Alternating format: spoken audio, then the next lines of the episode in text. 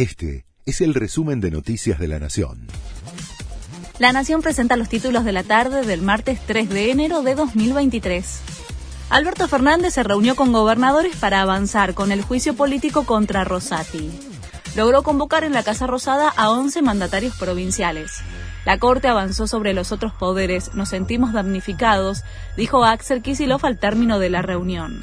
Los gobernadores consideran que el máximo tribunal incurrió mal desempeño de sus funciones y denunciaron parcialidad en sus fallos. El dólar blue vuelve a subir, trepa 7 pesos y opera a 353 pesos para la venta en la City porteña. Así interrumpe una racha de tres ruedas de estabilidad.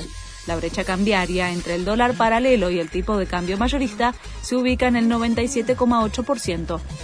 El gobierno modificó los aumentos de telefonía, cable e Internet. El Ejecutivo había confirmado subas escalonadas de hasta 17,6%. Sin embargo, a través de una nueva resolución, dieron de baja esos aumentos y fijó un tope de hasta 4% mensual para las empresas. Finalizó el funeral de Pelé, recibió la visita de más de 230.000 personas a lo largo de las 24 horas que estuvo accesible al público en el Estadio de Santos. Uno de los últimos homenajes lo prestó el presidente de Brasil, que se acercó para acompañar a la familia del astro. Una multitud le da la bienvenida a Ronaldo en Arabia Saudita.